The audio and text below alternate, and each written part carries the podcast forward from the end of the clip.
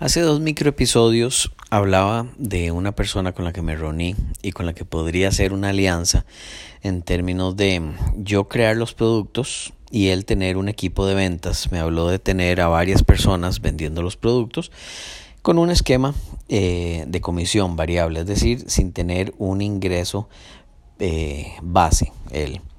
Eh, por mi parte, la comisión es superior a la que mm, le daría a una persona que tiene un salario base, por supuesto.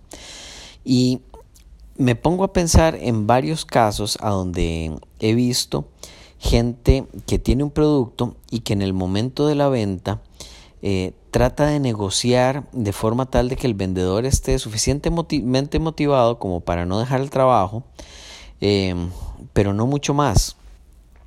Y yo creo que en ciertos casos, cuando uno no está dedicándose a la venta de un producto en un mercado, eh, realmente no hay ningún problema en que la persona de ventas reciba muchísimo más dinero, incluso que el que uno podría recibir.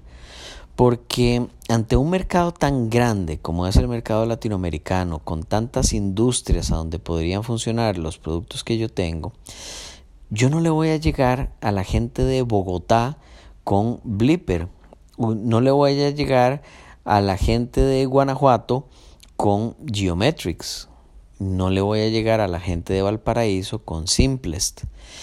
Y aunque lo podría ser, realmente el, el mercado es mucho más grande en términos de... Es decir, la, la la aceleración del proceso es mayor si hay gente vendiendo por diferentes lugares, en diferentes mercados, diferentes canales, etc. Y no hay ningún problema en mantener a la gente suficientemente motivada al punto de que gane más que uno. Yo lo veo así.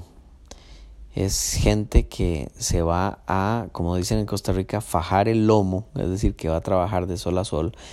Eh, por un, por un excelente salario, tiene esa posibilidad.